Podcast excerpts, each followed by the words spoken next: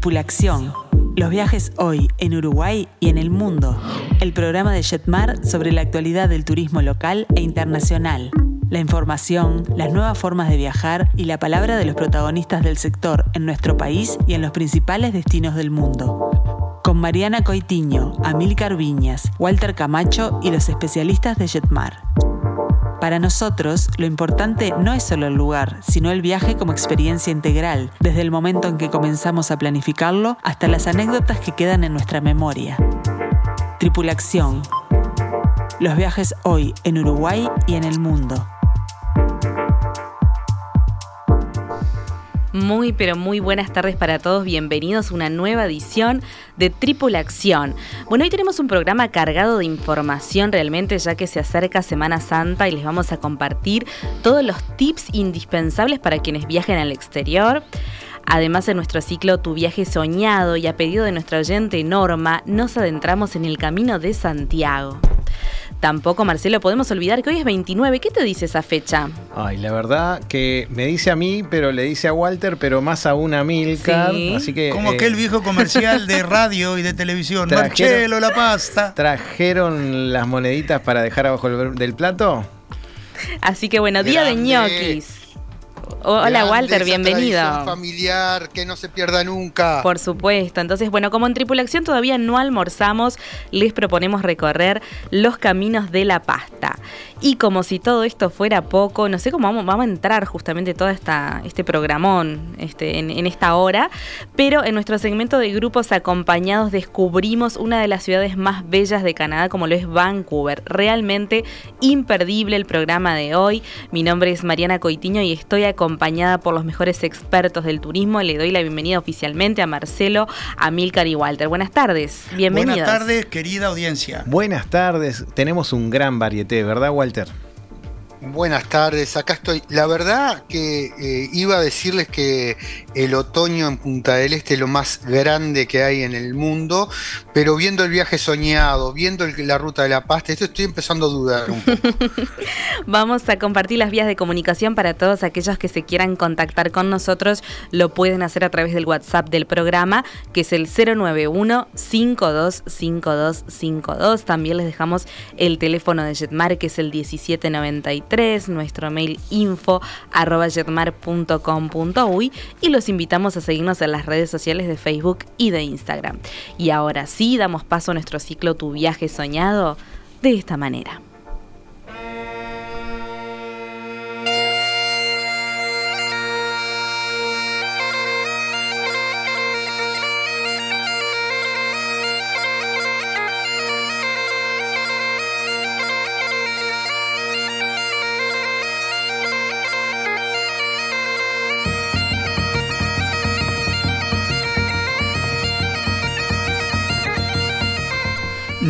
No estamos en Escocia. No, señores. Pero cuánta, cuánta similitud. Mm, Los gallegos tienen maravillosas gaitas y todas vienen del mismo lugar, porque esa ruta de cual hablaremos ahora eh, también se inicia en Londres y más allá. Uno de los caminos de Santiago también se inicia en Londres y las influencias culturales de siglos y siglos de viajes comerciales entre aquellas islas y estas costas de Galicia son indiscutibles. Escuchen y es, es eh, innegable, ¿no?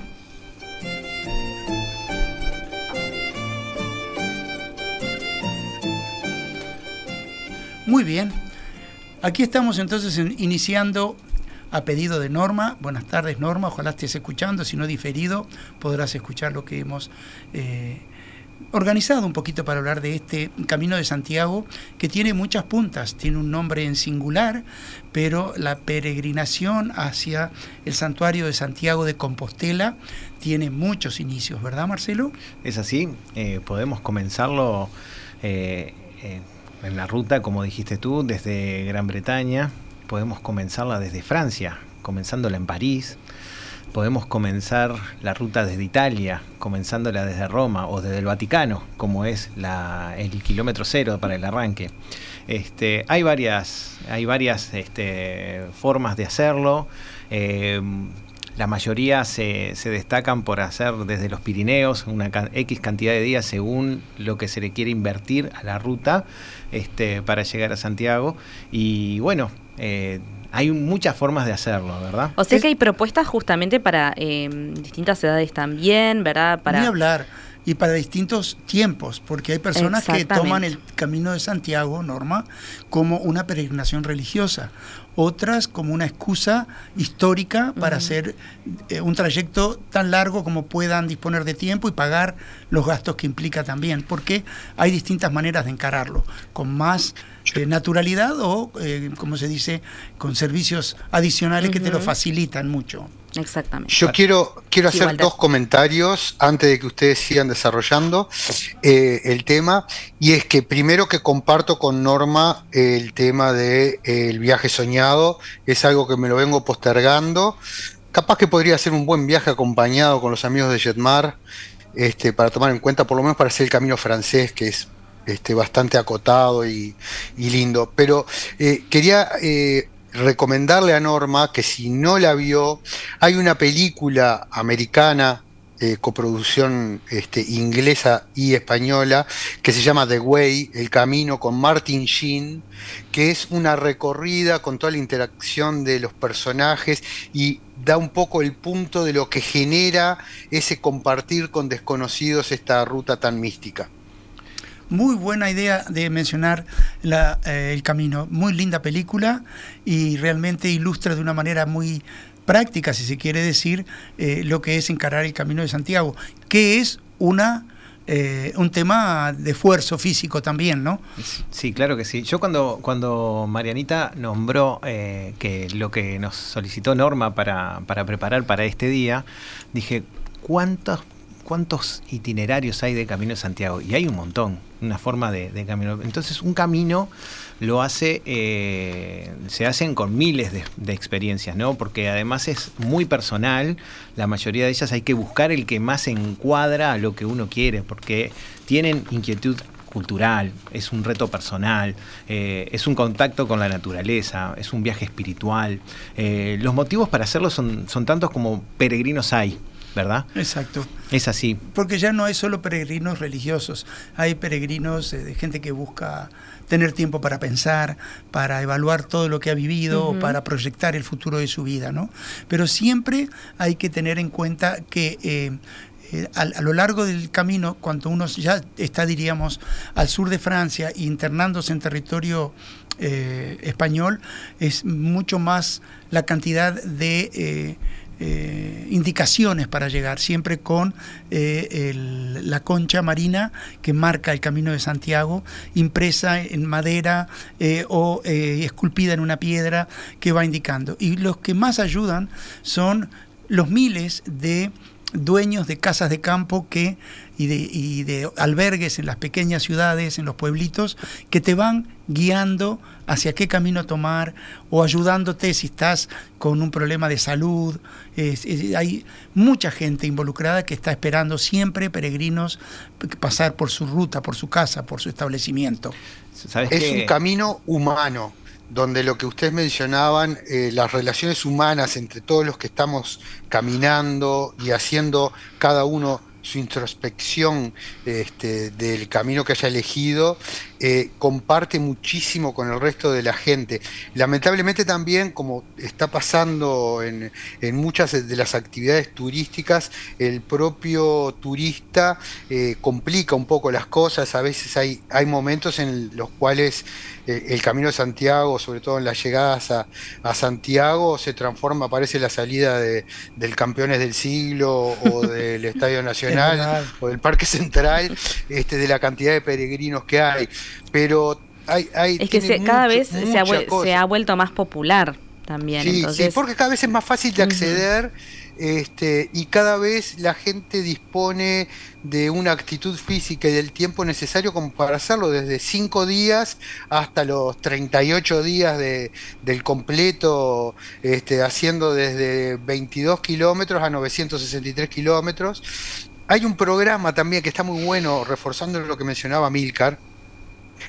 que lo están dando en el cable, que se llama Julius, que es un cocinero español este, del norte. Julius en el Camino de Santiago, que va haciendo pequeños itinerarios, quedándose en las casas de familia y probando toda la gastronomía, que ese es un plus altísimo del camino, toda la gastronomía local a lo largo del camino, este, lo cual lo transforma también en, un este, senderismo gastronómico muy pero muy avesado pesado. ¿Sabes qué? Voy a contarte algo más que eh, no me lo había, no me lo había mm, este, propuesto. Eh, yo tengo un debe también con, con, como vos, Walter, para hacer el Camino de Santiago. Yo lo había pensado hacer en bicicleta, que es una de las alternativas que hay. Tener rutas para la ruta primitiva, como le llaman, para hacer el senderismo. Eh, tenés la ruta para en sectores para hacer bicicleta. Lo que no me había imaginado que también entre esas propuestas de quedarse en haciendo estancias en, las casas de campo que, están en los caminos, eh, hacerlo también de a caballo. Una gran y, muy interesante propuesta. Nunca, nunca me lo había imaginado hacer el camino de Santiago y, haciéndolo de a caballo, ¿no? Este, hay que, hay que interesante. hay que aclararle a Norma que está todo muy, pero muy organizado. Que cualquiera de los compañeros, de los amigos que ella tenga en Jetmar, de los asesores, tienen la información, porque ¿qué pasa? Uno tiene que viajar con equipaje, uno tiene que llevar la ropa, uno tiene que llevar los regalitos que va comprando. Requiere no andar caminando mucho training, mucho training, ¿no, Walter? Mucha organización sobre todo. Y training. Entonces hay, hay toda una organización en la cual van los acompañantes que van por fuera del camino con una camioneta donde le llevan su mochila, todo, hasta el hostel en donde usted piensa llegar, con todo el equipaje, los recuerditos y todo. Y usted viaja solo caminando, o a caballo, o en bicicleta, con lo que va a necesitar para ese corto itinerario del claro, Se puede ir haciendo en etapas, digamos se va haciendo en etapas, se va haciendo en etapas y, este, y es una manera muy confortable y muy cómoda de hacerla. Y el tema es que no nos podemos saltear, esto es como una maratón, no podemos agarrar y pedirle al vecino que nos lleven la camioneta hasta el final y entrar eh, eh, a los 42 kilómetros gritando como que recorrimos todo. Acá se va en cada una de las etapas, eh, uno lleva un pasaporte en el cual le van poniendo el sello de cada etapa completada para poder llegar a Santiago como fin de la peregrinación, donde nos dan el reconocimiento que vamos a tener después para mostrarle las credenciales con los sellos, para poder mostrarle a los amigos este, cuando volvemos. Y hoy toda la gente llega más propiciamente adecuada en lo sanitario, porque todos llegan deseando tener el reconocimiento, el sello y eh, sentir de cerca el aroma del, del, botafumeiro en la catedral, ese inmenso incensario que hacen eh, balancear con, una cadena muy larga eh, en el corazón de la catedral cuando van entrando. Pero yo lo tengo en un llavero. Eh, sí, Tan grande no es. A mí me lo trajo un cliente, me lo trajo en un llavero. El tema está que el botafumeiro no tiene un origen de eh, bendición eh, espiritual, sino de tapar los olores de la gente que llegaba después de meses y meses de caminar con la ropa hecha un asco. Es decir, para eso fue que tuvieron que crear el inmenso Botafumeiro, que hoy es todo un símbolo del fin del Camino de Santiago. Volviendo al tema que, comentaba Walter recién de, las etapas este, donde vamos a encontrar diferentes puestos para hacer el marcado de ese, de ese pasaporte y todo habla de eh, los controles que vamos a tener de sanitarios y todos los servicios que vamos a tener en el camino que nos facilita, como detalló también Walter, este, cada etapa y, todo durante todo el recorrido. ¿no? Eso está muy interesante y vale la pena de pronto estudiar cuándo poder hacerlo. Bueno, a propósito, eh, tenemos a Patricia que nos consulta cuál es la mejor época del año, si realmente está abierto en cualquier, este, en cualquier mes en particular. Eh, esto no se cierra nunca, pero la mejor época es la, que determina el clima. De abril a octubre es lo que generalmente, pero por ejemplo, abril eh, suele ser un mes complicado todavía. Este, eh, en, cuanto al clima, pero bueno, un poquito de sacrificio y eso tiene que tener siempre por supuesto, de mayo a septiembre es cuando está mejor el clima y en julio y agosto el problema es que eh, se transforma, ya les digo, en un paseo de shopping de la cantidad de gente que hay en, el, trayecto. Hay que tenerlo en Sobre todo Claro, sobre todo en el más corto, porque también está muy de moda que se combina mucho con Portugal. Entonces, el más corto, que es el, de cinco días que ah, eh, se toma desde Vigo, que le llaman el camino portugués, que es el que casi todo el mundo dice, hice el camino de Santiago y todos cuando vuelven acá los amigos dicen, oh, qué bueno, caminaste 25 días, hiciste 200 kilómetros, dicen, no, no, hice el de 5 días de 7 kilómetros por día. bueno, ese es el camino eh, desde Vigo, que es el que más se utiliza. Es, válido igual. Es, válido para cumplir un sueño. Y eso que el camino más tradicional este, es un poquitito más largo, porque es el camino primitivo, como le llaman, y son 300 kilómetros más o menos. Mm. ¿Eh? Así que a pensar cuántos kilómetros podemos hacer por día que es un promedio de 22 kilómetros y ahí en adelante. Y bueno, este, es, uno va paseando, tampoco hay que tomarlo como un, desafío de, ganar a alguien, ¿no? Es simplemente ganarse a uno mismo de, cumplir las etapas. Bueno, Milcar, ¿y cómo nos vamos a la pausa? Con otro poco de música tradicional eh, gallega, que bien bonita es y nos recuerda los bailes tradicionales gallegos que son tan lindos. Ahí, bailados en el campo, entre los hórreos. Googleen, ¿qué es un hórreo en el norte de España?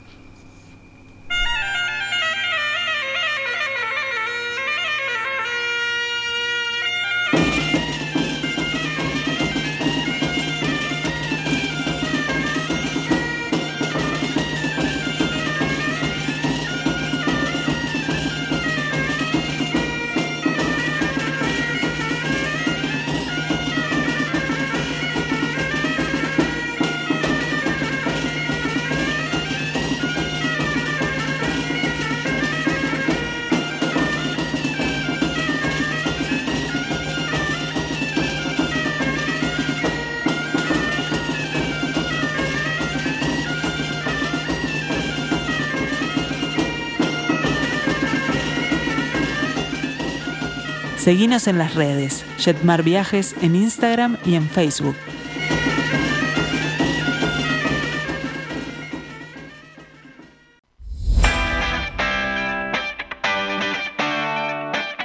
Tripulación, una invitación a pensar nuestro próximo viaje.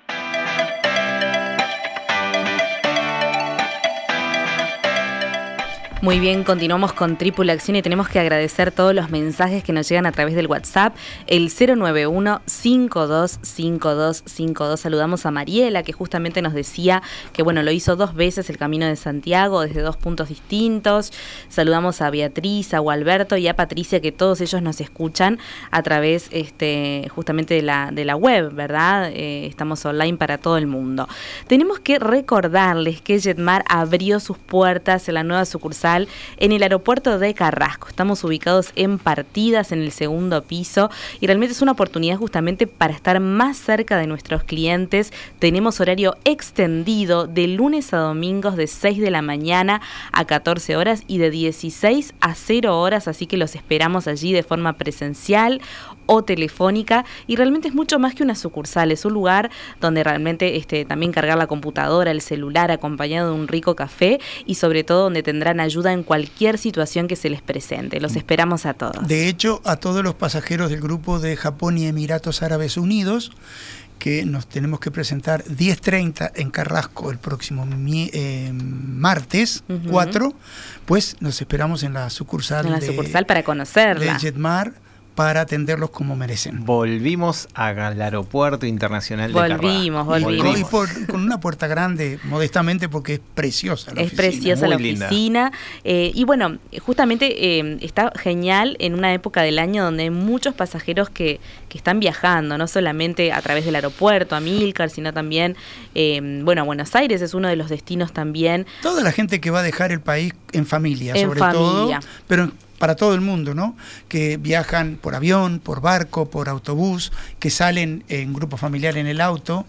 Eh, tienen que tener en cuenta, por favor, de estar bien documentados, de no olvidarlo. Miren, vamos a hacer, eh, eh, un recordatorio de cosas que dirán qué tontos que son, cómo nos vamos a olvidar. Si ustedes supieran las Mm. veces que durante un despacho de Semana Santa llegan la familia y dicen, dejé el sobre con los documentos en la mesa del comedor. No solo eso, revisar realmente que con estén tiempo vigentes. que estén vigentes. Nos pasa muchísimo que a la hora de embarcar se dan cuenta de que tienen la cédula vencida, por ejemplo, o el pasaporte vencido. Es fundamental. Eh, después, bueno, sobre todo si viajan con menores, chequear el tema de la documentación, así viajen los menores con pasaporte uruguayo o viajen con cédula. Queremos también comentarles que en el día de ayer eh, el Ministerio del Interior anunció que de forma excepcional, desde el 31 de marzo hasta el 10 de abril, aquellos padres que quieran salir del país con sus hijos menores de edad y no cuenten con las partidas de nacimiento podrán comprobar la filiación con la libreta de matrimonio, que la libreta no se Ah, estaba aceptando. Hay que aclararlo bien. Tienen que estar apuntados en Tienen la que libreta estar anotados en la libreta, exactamente. Entonces, de esa manera no necesitan sacar la partida de nacimiento, ¿sí? A- eh, al igual que, bueno, aquellos que tengan que tramitar un permiso de menor, si este, eh, tienen a sus hijos anotados en la libreta de matrimonio, pueden presentar esta libreta y no sacar la partida para tramitar el permiso. Sí, porque todo esto se, se suscitó porque eh, estaba la confusión de que tú podías tramitar la partida de nacimiento online, pero eh, no aclaraba en ningún lugar donde que en determinado año, mes del año hacia adelante, están online para poder solicitarlas y de ese mes del año Ujú. hacia, hacia atrás Sí. No, solamente hay que hacerlas manual como se hacían tradicionalmente. Entonces, eso dejaba un poco la, la confusión y uno se dejaba estar y la quería sacar y daba el error. Y, y bueno, la verdad que estuvieron bien con, con ese temita para que Otra cosa facilitar. muy importante, especialmente sí a los que vuelan, pero todo, también en lo que se refiere a embarcarse en un ferry, preséntense cuatro horas antes de la partida. Porque está todo, gracias a Dios que rebosa de pasajeros, está todo lleno. Preséntense cuatro horas antes. Quienes realizan vuelos, eh, eh, hagan el despacho previo por internet, hagan lo que decimos comúnmente el web check-in. Es fundamental. De hecho, hay compañías que no te atienden en el mostrador, tenés que llegar con el web check-in hecho. Como, O nos cobran. o sí, O o- nos cobran por no haber hecho el web check-in. Mm. También hay compañías nuevas que están haciendo eso con ese formato low cost que, que cobran el web check-in.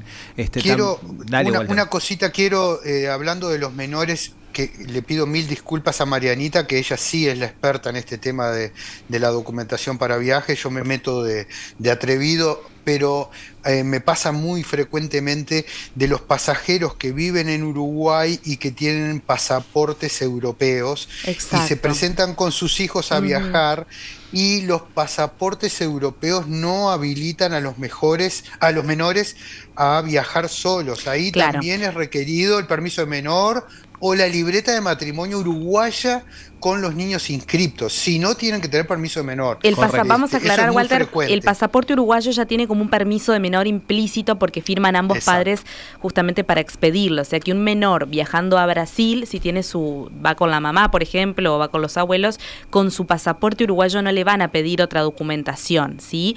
Pero eh, si tiene pasaporte español, pasaporte italiano, que este realmente eh, tenemos mucha, muchos pasaportes este, de la comunidad aquí en Uruguay, tienen que este, llevar o la partida de nacimiento o el permiso de menor, al igual que si viajaran con cédula.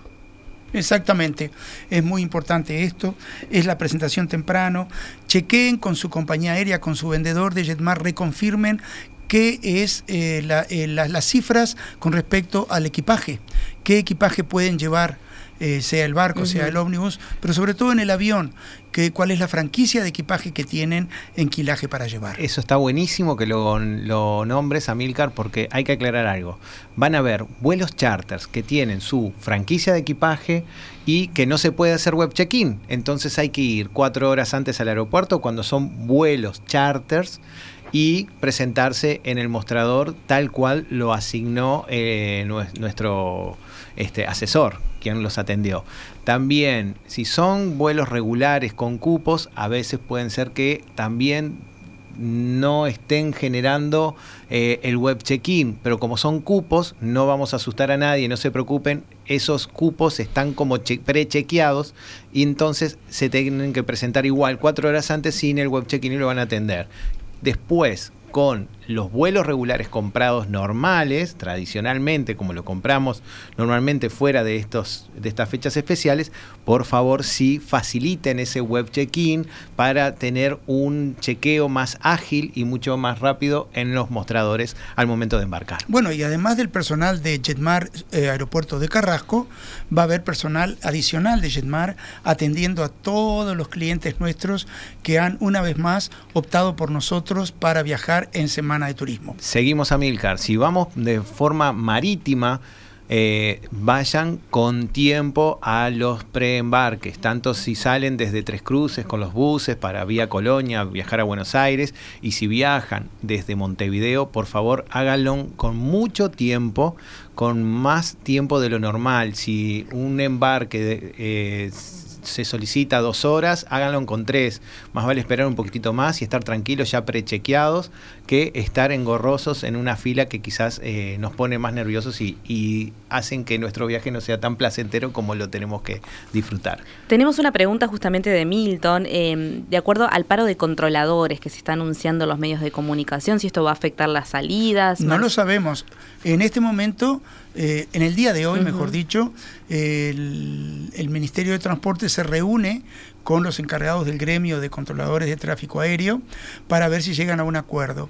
Ellos están eh, amenazando con que van a realizar el 3, el, 4 y el 5, creo, eh, cortes en las autorizaciones para decolar los vuelos en un rango determinado de horas.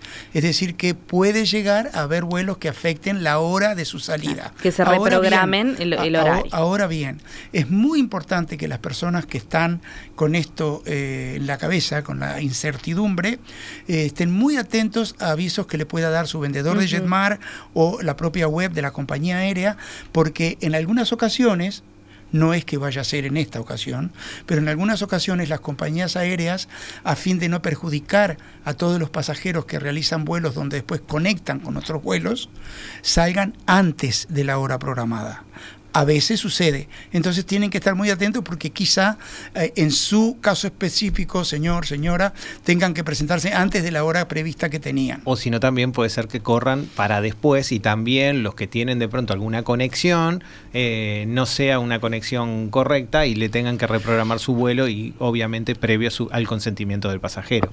Seguimos que con... Comentaba... Dale, dale, seguí, ah, Walter. Lo que comentaba Milcar es muy importante en el, en el sentido de que el paro de los controladores aéreos, eh, por una razón de, seguridad nacional también, se efectúa para aquellos vuelos que están saliendo, para este, las partidas, no así para los arribos. ¿Eso qué quiere decir? Que el avión que está llegando a Montevideo y que después va a salir con nuestros pasajeros, ese avión va a aterrizar perfectamente sin ningún tipo de inconveniente. Entonces, muchas veces las compañías prefieren adelantar la salida media hora para no este, eh, quedar dentro del horario del paro y poder decolar en tiempo y forma. Así que este, tenemos que, estar, muy atentos, Este, corroborar justamente los horarios y por cualquier duda, por supuesto, se pueden comunicar con no nosotros. Es, este, no es algo que esté 100% ya confirmado, como decía Mica, están las reuniones. Este es un paro que históricamente nosotros que vivimos del turismo en, en la zona de Punta del Este le llamábamos el paro de la onda, era típico todos los jueves y viernes de Semana Santa el paro de la onda, todos los funcionarios paraban, porque es la manera para poder presionar cuando hay más movimiento de turistas eh, en el Uruguay. Entonces, lo más seguro es que en el día de hoy, si Dios quiere, se solucione el tema. Bueno, vamos a seguir con, esas previsiones y los tips para un viaje más placentero. Eh, los pasajeros que viajan en en tour excursión de ómnibus, eh, las compañías ya tienen prevista la hora de presentación y la hora de salida. Los vouchers van a tener hora de presentación en las oficinas para chequeo de documentación más la hora de salida. Por favor, asesórense bien con su asesor de quien les entregó los vouchers para reconfirmar en los vouchers todos los horarios para no tener ningún imprevisto y ninguna confusión. Eh, los buses van a tener su diagrama, por eso eh, no van a estar saliendo ni atrasados ni nada, porque son muchos.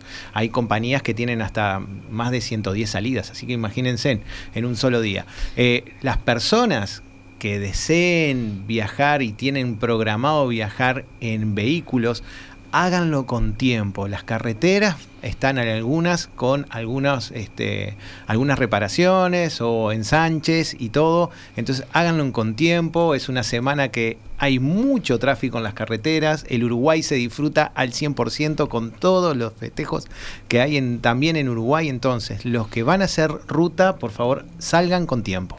Bueno, y ahora sí lo prometido es deuda y vamos a dar paso a nuestro eh, tema del día de hoy, los caminos de la pasta, pero con música.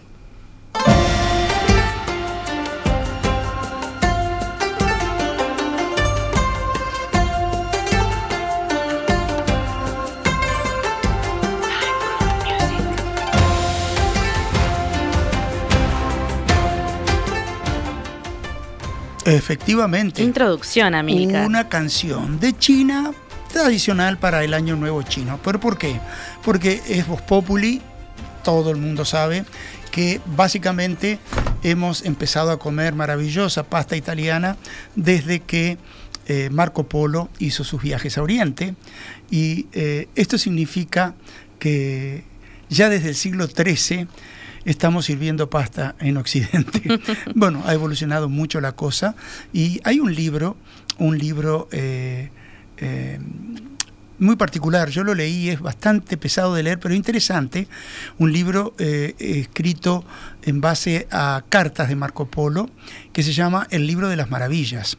Es un libro muy antiguo, se podrán imaginar, de ahí que las traducciones al idioma español puedan resultar monótonas o con un vocabulario limitado. En el capítulo 170, Marco Polo habla de la pasta, de estos platos de masa caliente que comen hervidos los chinos, ¿no?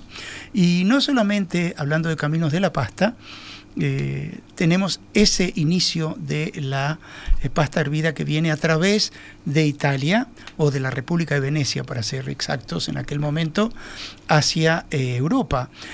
también los 800 y pico de años que estuvieron los árabes en la península ibérica durante todo el periodo del Al-Andalus, se conoce también que había una serie de platos de origen árabe que eh, eh, tenían que ver con masas hervidas. Entonces, ¿qué más le podemos decir? Que la comida italiana es la comida más popular del mundo y yo he anotado, me cortan eh, Walter y Marcelo cuando quieran, yo anoté cuatro o cinco ciudades raras donde he comido pasta creo que mejor que en Italia y quiero contarles un poquito acerca de eso cuando pueda. Yo antes, antes quiero hacer una introducción Dale. Para lo que va a, ahora a desarrollar mi compañero y gordito Amilcar que eh, para mí eh, fue la primera persona que yo conocí que forma parte de la nueva religión que se formó en Italia, que le llaman el pastafarismo.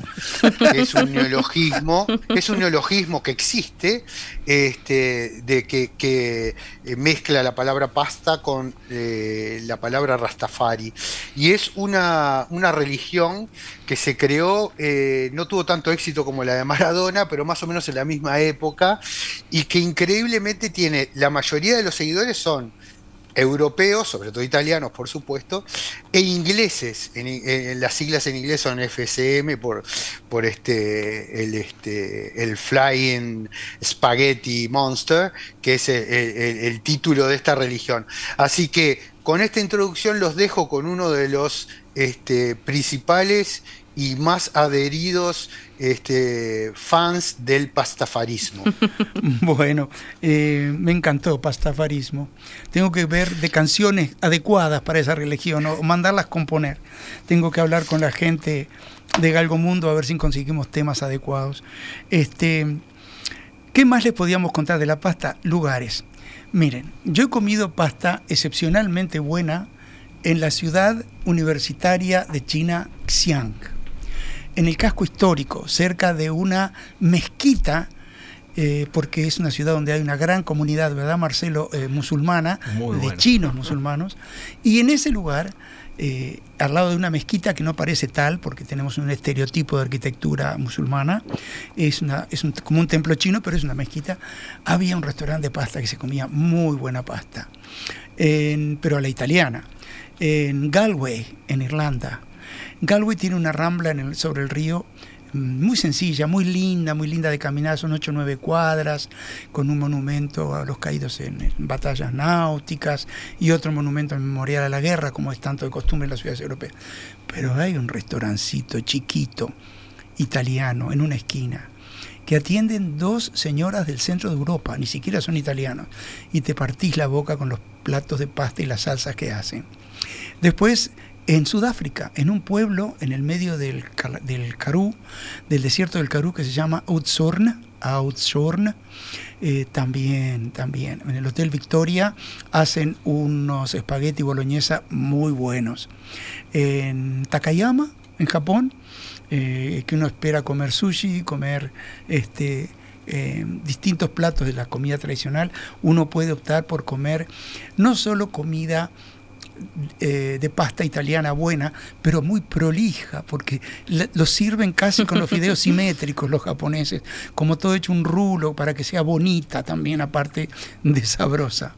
La verdad que los, los, asiáticos eh, la pasta la, hacen la espectacular. no es favor. Que, no es que sea tan, tan solamente italiano, de pronto podemos tomar como referencia hoy 29 eh, los ñoquis, de donde provienen sí, del noreste. El espacio, ¿no? este, italiano, ¿no? Y en, en eh, Rumanía hay una ciudad chiquita que se llama Ruse, que es preciosa.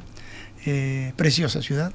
También allí uno puede caminar por la peatonal de Ruse y elegir dónde sentarse a comer buena pasta de estilo italiano. Es sin duda eh, la comida italiana, tanto por refiriéndonos a la pasta y a la pizza, es la comida más popular del mundo.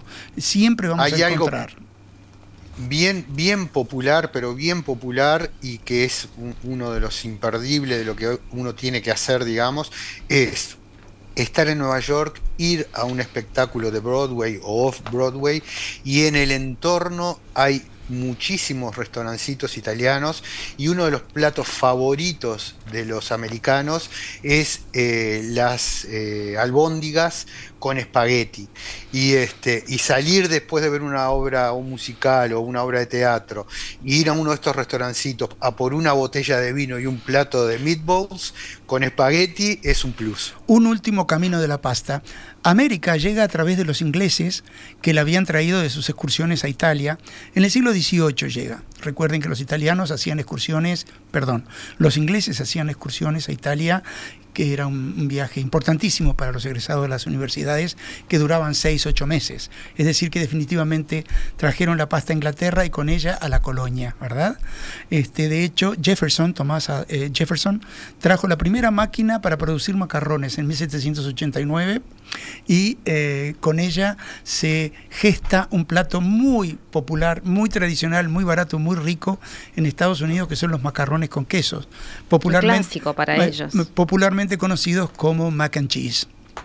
Bueno. ¿Y qué, qué tema elegiste, Amílcar, para el cierre de bloque? Un poquito más eh, adecuado a toda la pasta italiana que tan con molto buona, tanto la pasta asciutta como la otra. Vamos arriba.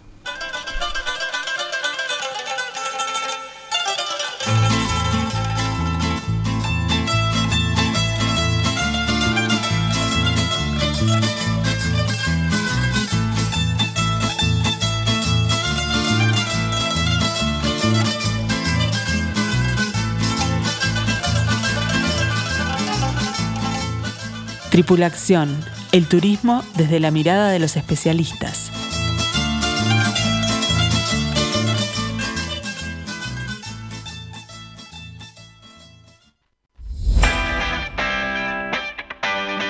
Tripulación, expertos en turismo local e internacional.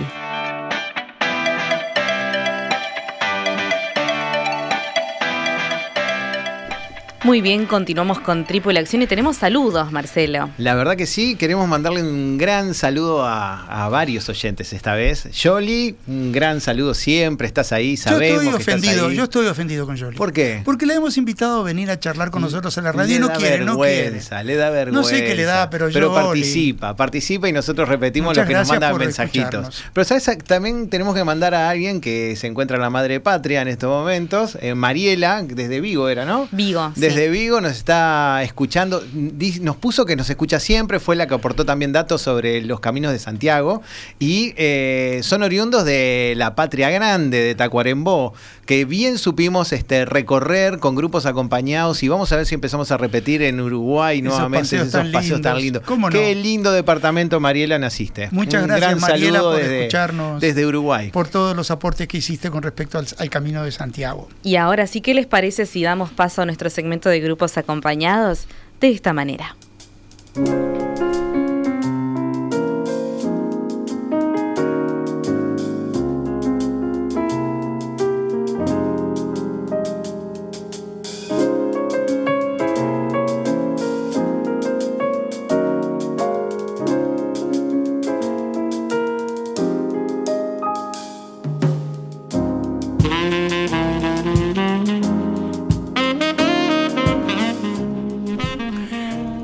Preciosa, sensual versión de Just the Two of Us, solo nosotros dos, una preciosa canción de jazz moderno, contemporánea, excelentemente cantada.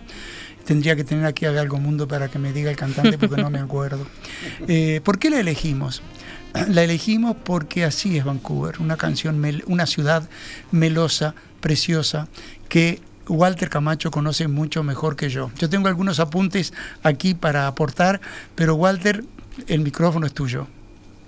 Lo, más importante de todo es recordarle a los amigos que el grupo de Canadá del mes de julio está confirmado y que estamos al borde de tiempo de los que quieran anotarse, que todavía hay lugares, para el tema de la documentación, que es lo único complicado que tiene Canadá. Canadá es un destino único y al que, cual se merece una visita una vez en la vida. Este, nosotros acá vamos a presentar una de las ciudades hoy con Amilcar. Este, pero eh, cuando hablabas de la música, por ejemplo, hay un documental este, canadiense que se llama Being Canadian, siendo canadiense se llama el documental, se los recomiendo que lo miren, porque uno ahí se va a enterar de cuánto hay en eh, Estados Unidos que consideran americano y que realmente es canadiense. Por ejemplo, todos los comediantes, la gran mayoría de los comediantes son canadienses y muchos de los músicos más escuchados también lo son, de los más pop a Celine Dion. Este, volviendo a esto, Vancouver es una ciudad a la cual nosotros llegamos eh, después de haber visitado eh, Victoria, la isla Victoria. Llegamos por ferry, vamos a entrar a la ciudad eh, por una zona con un paisaje increíble donde vamos a tener el Stanley Park, que es el, parque más grande que cubre un sector muy importante de la isla donde está la ciudad de Vancouver. Sobre la bahía, ¿no? va sobre la bahía, que nos va a tapar este, prácticamente eh, el highlight del skyline de, la ciudad. Este, pero sí vamos a tener el, maravilloso puente, que fue el original que une el continente con la isla, que lo vamos a atravesar después de, descender del ferry. Ustedes saben que en Canadá, los canadienses, cuando usted les dice que conoció eh, su país, la ciudad que sea, Toronto, Montreal, Banff o mismo Vancouver, lo primero que le preguntan es, ¿usted anduvo en ferry? Y si usted le dice que no, dice, ah, entonces no conoció Canadá. Para ellos es como que el hito, el hito número uno es el tema del agua y de los movimientos en los water taxi, que también lo vamos a disfrutar en Vancouver. Vancouver es la ciudad que compite, que compite con Seattle en Estados Unidos, es la del estándar de vida más elevado de Canadá, es donde están alojadas todas las tecnológicas nuevas y este, donde el metro cuadrado de construcción se ha transformado en el más caro de, todo Canadá y donde todos los jóvenes y, este, y sobre todo, ya les digo, aplicado a las nuevas tecnologías, quieren ir a vivir. Es una ciudad encantadora que tiene de todo para ofrecernos. Nosotros, eh, por suerte, tenemos el tiempo suficiente como para caminarla y recorrerla. Tiene eh, desde la parte donde nació eh, Vancouver prácticamente, que nació como un como un pueblo, como una, eh, una posta de las personas que iban tras el oro. Este, la fiebre del oro. La, fiebre del oro en la costa oeste. Entonces, este, desde esa zona que la vamos a, recorrer, a caminar, este, vamos a ir hasta la costa, que es Gastown, eh, lleva ese nombre no por el gas, sino por, por Gassi, que es este, la persona que tenía esa posta, digamos, donde vendía los, eh, todos los instrumentos que se necesitaban para la gente que llegaba sin nada, con lo opuesto y necesitaba comprar las palas, la dinamita, la ropa, este, el candelabro, todo para tratar de eh, descubrir el oro o encontrar ese oro que era lo que iban a buscar. Es una ciudad que tiene unos mercados espectaculares. Vamos a visitar eh, sobre todo uno con mucho tiempo donde vamos a poder degustar eh, grandes productos tradicionales canadienses, desde, por supuesto, el maple, la, miel de maple, el syrup de maple. Con unos buenos panqueques, qué rico. Con los panqueques, este, pero hay, hay, unas, este, hay unas heladerías artesanales adentro del Granville eh, Public Market, que es este, un mercado público este, con muy buenas dimensiones, que, se ha transformado más que nada, a pesar de ser un mercado de frutas y verdura, en una atracción turística, con lo cual tiene muchísimos puestos de gastronómicos, es una hermosura caminar y, este, disfrutar de un mediodía como lo hacemos nosotros, eh, podemos sentarnos fuera este, tiene una terraza gigantesca sobre el canal con la vista de Vancouver, este, que realmente es alucinante, y es desde donde salen estos water taxi que les mencionaba antes, que son este, amarillo y negro también, son unos barquitos bien redonditos, este, que parecen unas bañaderas, que atraviesan toda la bahía de un lado al otro, este, llevando a la gente de un, de, un, este, de un barrio al otro. Vancouver es una ciudad que explota de día, explota de noche, es la ciudad en la que dejamos para hacer las compras este, al final de nuestro itinerario porque tiene eh, muchísimos shoppings. Es la frutilla de la torta. Totalmente, tiene muchísima cultura. Este, la ópera de Vancouver es este, una de las eh, más reconocidas de Norteamérica, con unas temporadas impresionantes y presentaciones y puestas en escena eh, muy agradables que se pueden con tiempo, aquellos que, que, que le guste, podemos coordinarlo para que la puedan visitar. Después vamos a hacer un poco la visita del Parque Stanley por el que entramos para recorrer todos los tótem que son, este, ustedes ya saben que este, las antiguas naciones eh, son eh, la base de Canadá, o sea, Canadá no fue descubierto ni por los franceses ni por los ingleses, estaba habitada este, por los inuits y toda la cultura inuits que nosotros mal llamamos de los esquimales, ellos no les gusta, que le digamos de esa manera, este, está presente en todo Canadá y aquí lo vamos a ver representado en los tótem, que eh, hay un parque de tótem que está muy lindo. Quizá el mejor que se ve eh, durante todo el viaje, ¿verdad?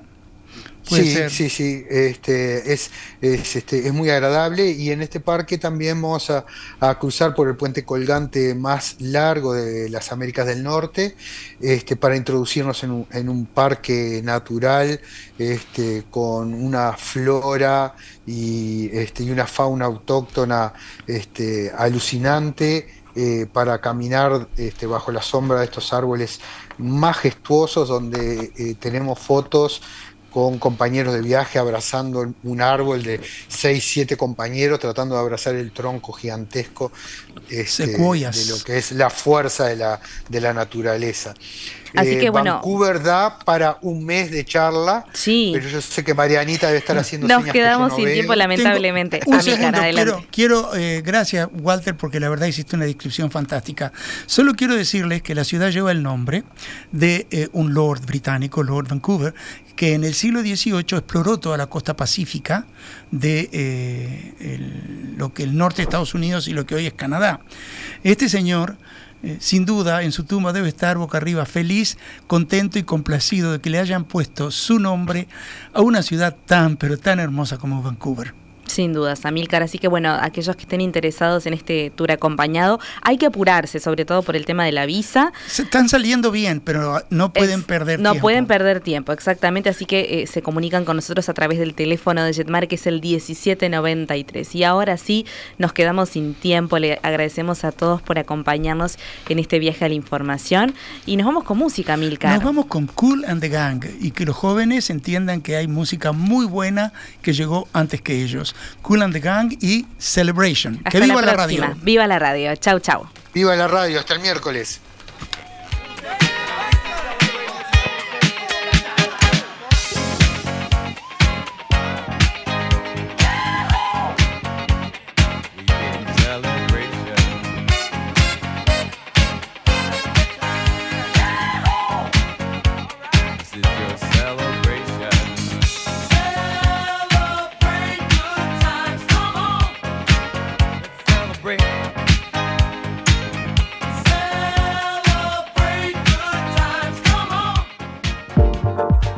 Los programas de tripulación están todos disponibles en radiomundo.uy y en plataformas digitales de Jetmar Viajes.